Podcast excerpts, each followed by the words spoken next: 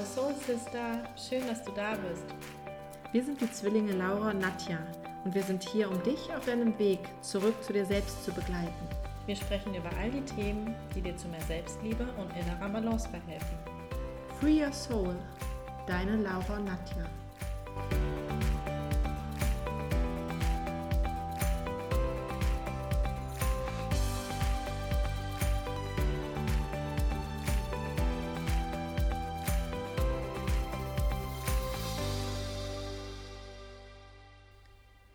Freue mich, dass du heute wieder eingeschaltet hast zu dem Thema, wie sich unsere Verdauung im Laufe unseres Zyklus ändert.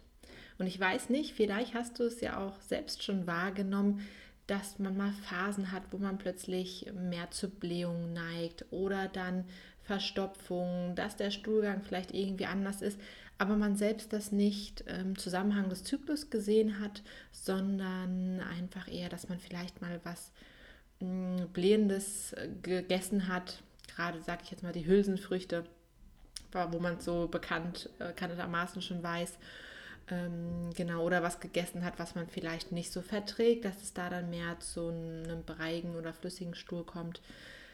Genau, aber wir wollen heute darüber aufklären, dass auch unser Zyklus und die Hormone, die in dem Zyklus oder während der Zyklusphase herrschen, einen Einfluss auf die Verdauung haben.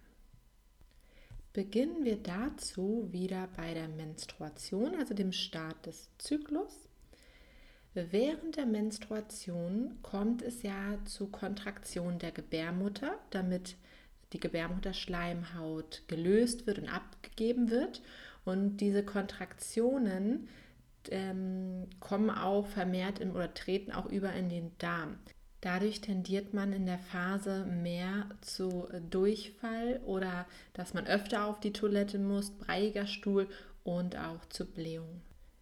Aufgrund des Blutverlusts in der Phase sollte man hier mehr darauf achten, eisenhaltige Nahrung zu sich zu nehmen.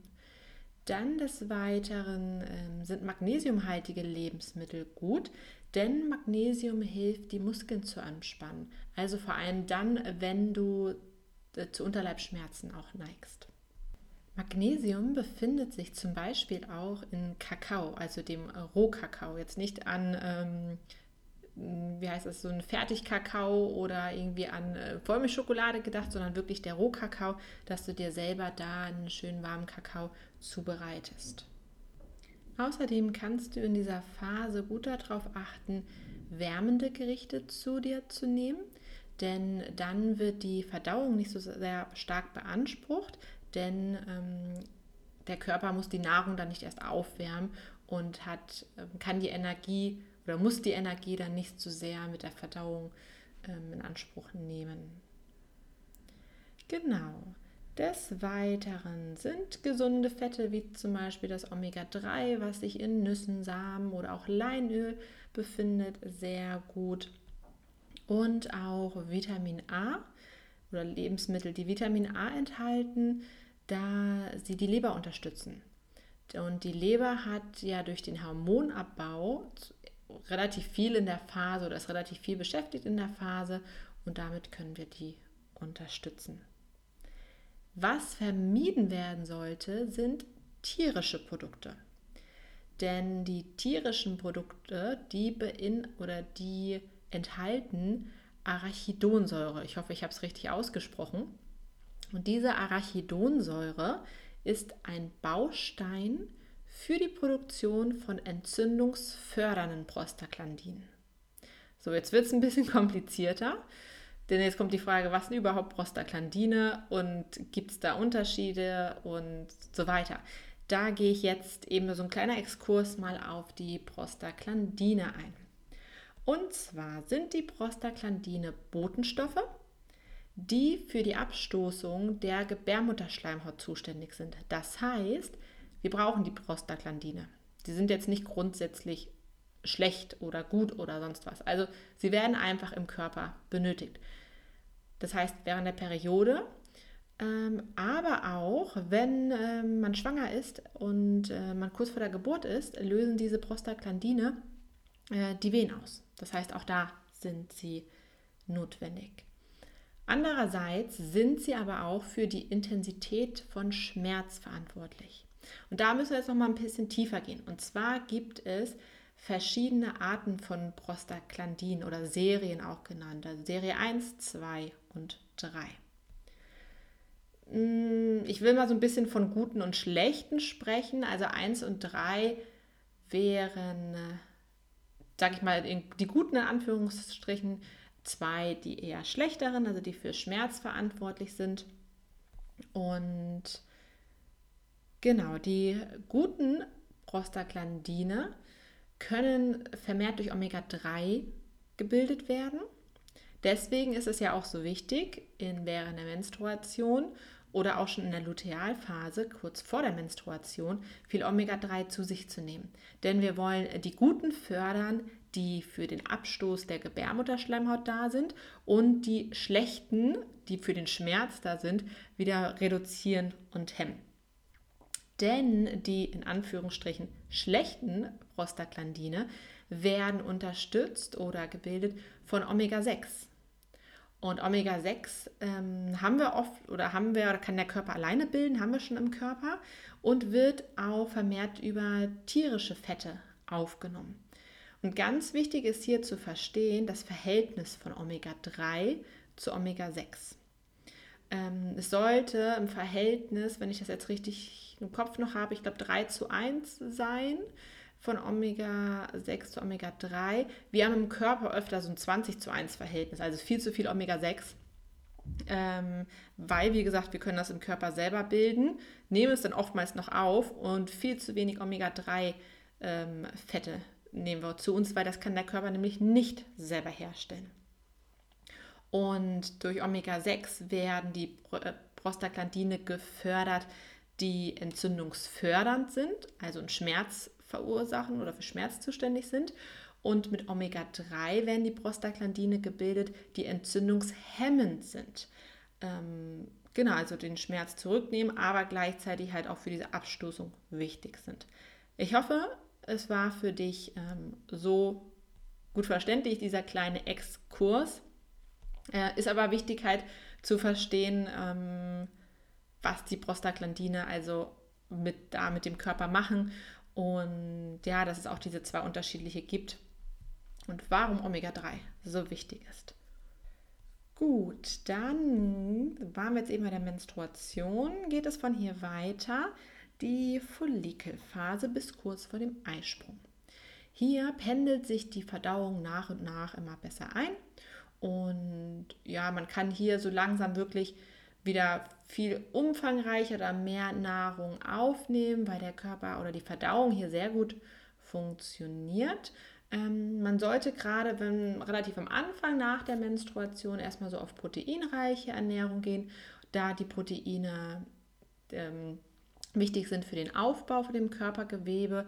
Und in der Phase reift ja auch, reifen die Follikel an oder das Ei, was letztendlich nachher springt. Auch fermentierte Lebensmittel sind hier gut für die Hormonbalance und für den Anstieg von Östrogen und dem FSH, dem follikelstimulierenden Hormon. Außerdem enthalten diese fermentierten Lebensmittel ähm, Probiotika, das sind gute Darmbakterien, die wir wirklich für unseren Darm brauchen, damit die Verdauung auch gut funktioniert. Zum Beispiel sind fermentierte Lebensmittel Sauerkraut, vielleicht sagt ja auch Kimchi etwas. Dann kommen wir immer mehr Richtung Eisprung oder dann so um die Eisprungzeit. Da fühlen wir uns ja sowieso generell am wohlsten, am besten, haben wir am meisten Energie und das zeigt sich auch in unserer Verdauung. Also hier ist die Verdauung optimal, meistens keine äh, Beschwerden wie ähm, Blähung oder Völlegefühl oder Verstopfung etc. Das heißt, hier kann man sich auch richtig oder mal reichlich mit Ballaststoffen ernähren, weil es die Verdauung gut in den Griff bekommt. Ähm, also es kann gut verarbeitet werden.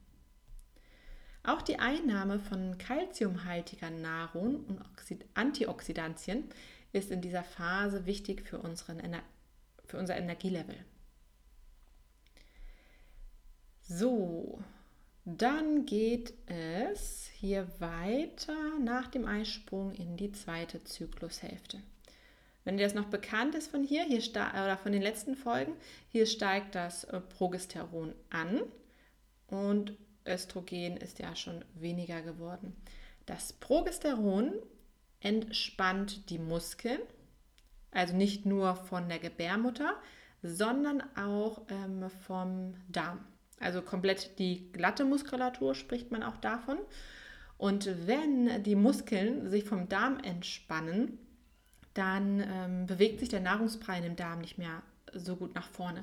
Denn der Darm, der arbeitet über sogenannte Peristaltik, also Wellenbewegung und drückt damit den äh, Nahrungsbrei immer weiter zum Ausgang. Und wenn natürlich diese Muskeln nicht mehr so gut arbeiten und verlangsamen, kann auch der Nahrungsbrei nicht mehr so schnell an den Ausgang gebracht werden. Das heißt, hier wird die oder kommt es mehr zu Verstopfung, aber auch zu Blähung und vor allem kann es aber auch zu übelriechenden Blähungen kommen, weil halt dieser Nahrungsbrei länger im Darm verbleibt und es dann schon so zu Fäulnisprozessen kommen kann. Und dann geht es in der zweiten Phase halt immer weiter, immer weiter bis wieder kurz vor der Periode.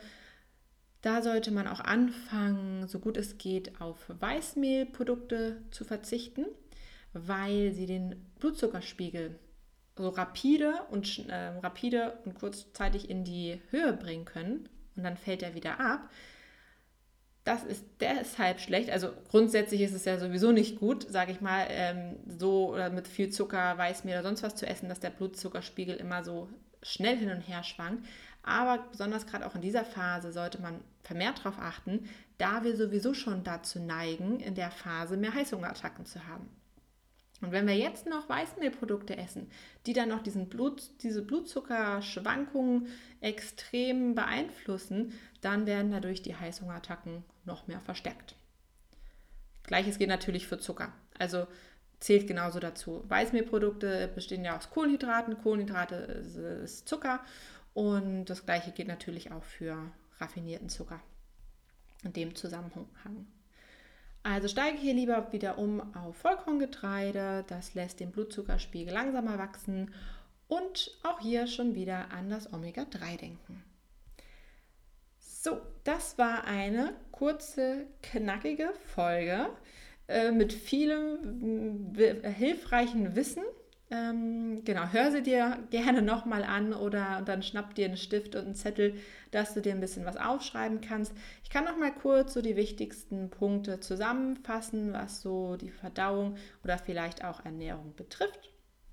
Also, während der Menstruation eisenhaltige Lebensmittel, warme Gerichte, magnesiumhaltige Lebensmittel, Vitamin A-reiche Lebensmittel, gesunde Fette wie Omega-3 und tierische Produkte vermeiden. Dann, genau, Follikelphase, also zwischen oder nach der Periode bis Eisprung. Da sollte man fermentierte Lebensmittel und Proteine. Dann die Phase um den Eisprung kannst du so viel Ballaststoffe, zu dir nehmen. Also da ist wirklich die Verdauung sehr gut. Kalziumhaltige Nahrung, Antioxidantien. Und dann sind wir in der zweiten Zyklushälfte angekommen, also ab nach dem Eisprung bis wieder vor deiner Periode. Auch hier auf den Zuckerkonsum achten, auf Kohlenhydrate achten, also sprich auch vor allem die Weißmehlprodukte. Eher dann Vollkorngetreide und auch hier wieder viel Omega-3. Genau. Also achte gerne mal ähm, bei dir darauf. Das funktioniert natürlich nur, wenn man nicht hormonell verhütet. Das nochmal so als kleiner Hinweis. Aber achte doch einfach mal bei dir dann darauf, wie so dein nächster Zyklus abläuft, ob du vielleicht äh, wirklich diese ich sag mal in Anführungsstrichen, Symptome der Verdauung wahrnehmen kannst äh, in den einzelnen Phasen. Also ich kann das nur unterstützen. Als ich mich damit beschäftigt habe, dachte ich, okay, wow, jetzt hat das einen Zusammenhang, weil ich dann auch, ich dachte am Anfang auch immer, wie kann das sein? Was habe ich denn schon wieder Falsches gegessen, dass das so ist? Oder ähm, genau, habe mir aber allerdings auch nie aufgeschrieben, was ich gegessen hatte. Aber jetzt macht das alles so ein bisschen mehr Sinn. Und ich finde, das ist ähm, schön zu wissen, dass man weiß, okay, der Körper, es ist alles normal, wie es abläuft. Ne? Und ähm, genau, beobachte doch einfach mal deinen Zyklus dabei. Und dann freuen wir uns, wenn du nächste Woche wieder einschaltest. Fühl dich von Herzen umarmt. Bis dann.